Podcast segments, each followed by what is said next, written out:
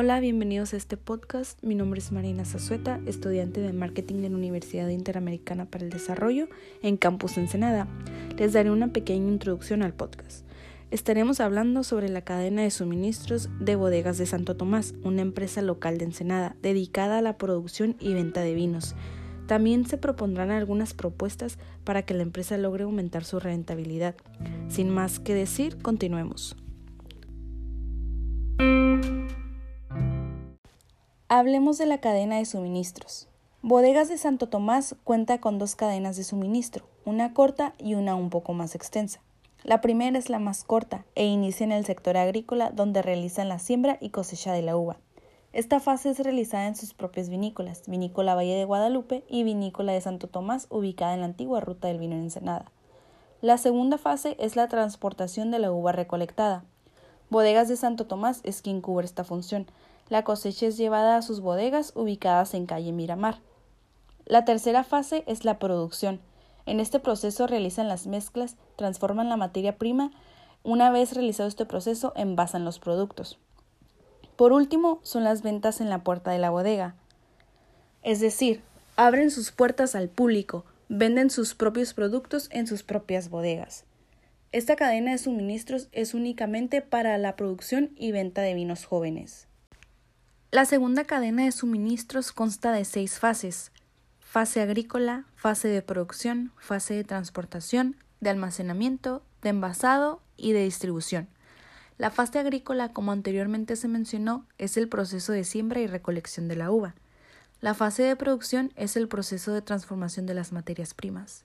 Una vez transformada la uva en vino, se transporta el producto semiterminado desde las vinícolas ubicadas en los poblados hacia la ciudad Ensenada.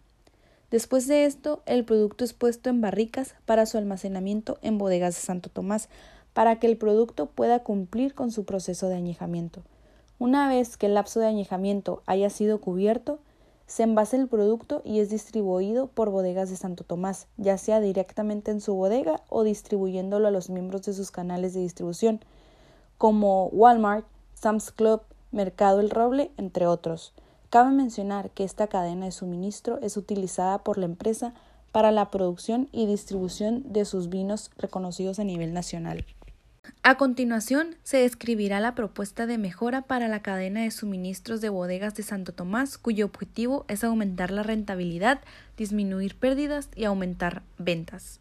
La primera propuesta es mejorar el proceso de transportación dentro de la cadena de suministro para vinos jóvenes ya que al transportar la materia prima en cajas con demasiado contenido con el fin de aprovechar cada espacio al máximo, la uva se puede llegar a lastimar, aplastar y hasta perder por completo, causando pérdidas a la empresa. Es por ello que la primera propuesta y recomendación es no llenar demasiado las cajas. El peso ideal debe ser de 20 kilogramos por caja para que el peso de las uvas no sea capaz de aplastar las que se encuentran debajo y los racimos lleguen casi intactos hasta las bodegas. De esta manera no habrá maceraciones incontroladas o inicios de fermentaciones y la reducción de pérdidas será bastante favorable para la empresa.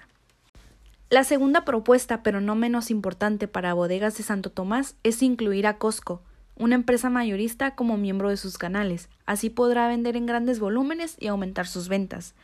Bueno amigos, hemos llegado al final de este podcast con una pequeña conclusión. Por más grande, pequeña o exitosa que sea la empresa, siempre habrá aspectos que mejorar, como en esta ocasión lo fue para la cadena de suministros de bodegas de Santo Tomás. Tener una buena administración de esta cadena permite a las empresas brindar un mejor servicio a sus clientes y mejorar su productividad. Eso ha sido todo por este episodio. Mi nombre es Marina Zazueta y nos vemos hasta la próxima.